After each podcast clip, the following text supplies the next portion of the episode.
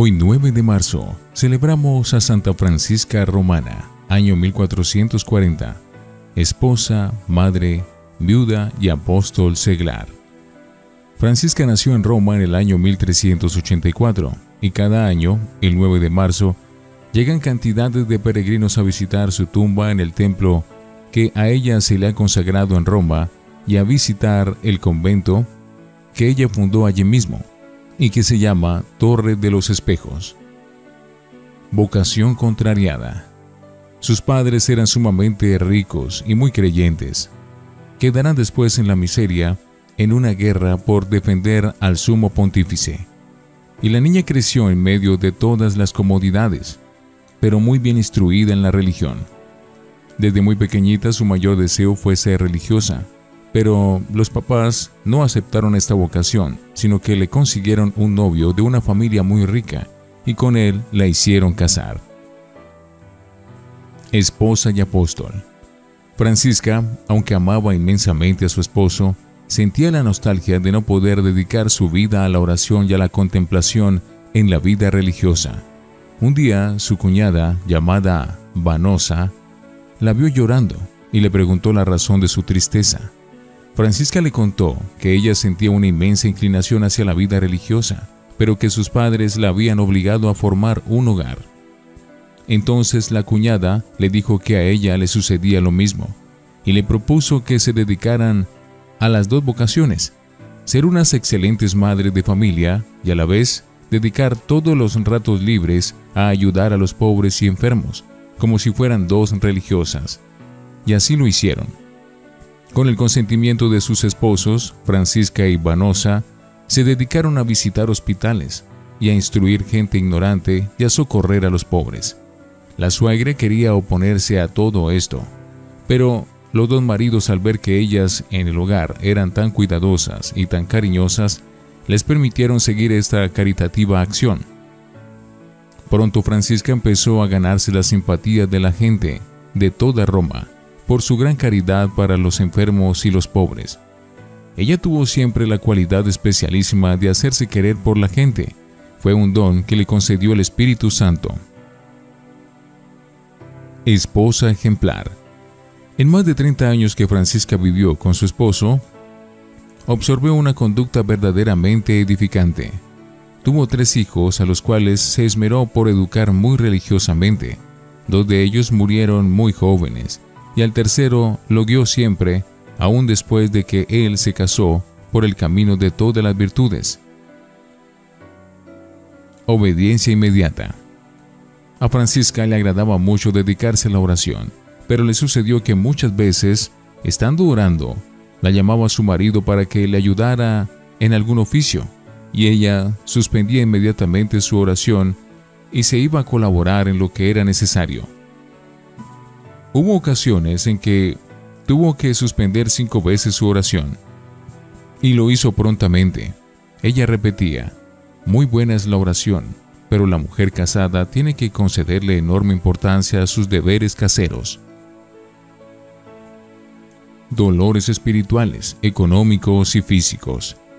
Dios permitió que a esta santa mujer le llegaran las más desesperantes tentaciones y a todas resistió dedicándose a la oración y a la mortificación y a las buenas lecturas, y a estar siempre muy ocupada. Su familia, que había sido sumamente rica, se vio despojada de sus bienes en una terrible guerra civil. Como su esposo era partidario y defensor del sumo pontífice, y en la guerra ganaron los enemigos del Papa, su familia fue despojada de sus fincas y palacios, Francisca tuvo que irse a vivir a una casona vieja y dedicarse a pedir limosna de puerta en puerta para ayudar a los enfermos de sus hospitales. Y además de todo esto, le llegaron muy dolorosas enfermedades que la hicieron padecer por años y años. Pero jamás nadie le escuchaba una queja ni la veía triste. Ella sabía muy bien que estaba cosechando premios para el cielo. No era contra suegra, su hijo se casó con una muchacha muy bonita, pero terriblemente malgeniada y criticona. Esta mujer se dedicó a atormentarle la vida a Francisca y a burlarse de todo lo que la santa hacía y decía. Ella soportaba todo en paciencia y con gran silencio, pero de pronto la nuera cayó gravemente enferma y entonces Francisca se dedicó a asistirla con una caridad impresionantemente exquisita. La joven se curó de la enfermedad del cuerpo y quedó curada también de la antipatía que sentía hacia su suegra. En adelante fue su gran amiga y admiradora. Milagros por montones.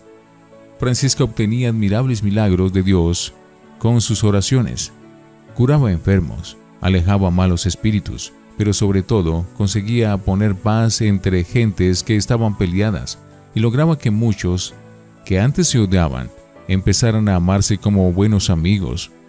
Por toda Roma se hablaba de los admirables efectos que esta santa mujer conseguía con sus palabras y oraciones. Muchísimas veces veía a su ángel de la guarda y dialogaba con él. Fundadora Francisca fundó una comunidad de religiosas seglares dedicadas a atender a los más necesitados. Les puso por nombre Oblatas de María. Y su casa principal, que existe todavía en Roma, fue un edificio que se llama Torre de los Espejos. Sus religiosas vestían como señoras respetables, no tenían hábito especial, Nombró como superior a una mujer de toda su confianza, pero cuando Francisca quedó viuda, entró también ella de religiosa, y por unanimidad, la religiosa la eligieron superiora general. En la comunidad tomó por nombre Francisca Romana. Había recibido de Dios la eficacia de la palabra, y por eso acudían a ella numerosas personas para pedirle que les ayudara a solucionar los problemas de sus familias. El Espíritu Santo le concedió el don de consejo por el cual sus palabras guiaban fácilmente a las personas a conseguir la solución de sus dificultades. Cuando llegaban las epidemias, ella misma llevaba a los enfermos al hospital, los asistía, les lavaba la ropa y la remendaba. Y como en tiempo de contagio era muy difícil conseguir confesores, ella pagaba un sueldo especial a varios sacerdotes para que se dedicaran a atender espiritualmente a los enfermos alturas encumbradas.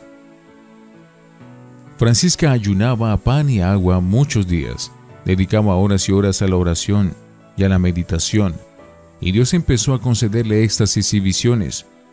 Consultaba todas las dudas de su alma con un director espiritual, y llegó a tal grado de amabilidad en su trato, que bastaba tratar con ella una sola vez para quedar ya amigos para siempre. A las personas que sabía que hablaban mal de ella, les prodigaba mayor amabilidad. Su santa muerte. Estaba gravemente enferma y el 9 de marzo de 1440 su rostro empezó a brillar como una luz admirable. Entonces pronunció sus últimas palabras. El ángel del Señor me manda que le siga hacia las alturas. Luego quedó muerta, pero parecía elegantemente dormida. Tan pronto se supo la noticia de su muerte, corrió hacia el convento una inmensa multitud. Muchísimos pobres iban a demostrar su agradecimiento por los innumerables favores que les había hecho. Muchos llevaban enfermos para que les permitiera acercarlos al cadáver de la santa y así pedir la curación por su intercesión. Los historiadores dicen que toda la ciudad de Roma se movilizó para asistir a los funerales de Francisca. Fue sepultada en la iglesia parroquial y al conocerse la noticia de que junto a su cadáver se estaban obrando milagros, aumentó mucho más la concurrencia a sus funerales. Luego su tumba se volvió tan famosa que aquel templo empezó a llamarse y se llama aún ahora la iglesia de Santa Francisca Romana. Cada 9 de marzo llegan numerosos peregrinos a pedirle a Santa Francisca unas gracias que también nos conviene mucho, pedir siempre que unos dediquemos con todas nuestras fuerzas a cumplir bien cada día los deberes que tenemos en nuestro hogar y que nos consagremos con toda la generosidad posible a ayudar a los pobres y necesitados y a ser extraordinariamente amables con todos. Santa Francisca, ruégale al Dios bueno, que así sea. He aquí la descripción de una mujer admirable, que las gentes comenten sus muchas buenas obras Proverbios 31-31. Santa Francisca Romana, ruega por nosotros.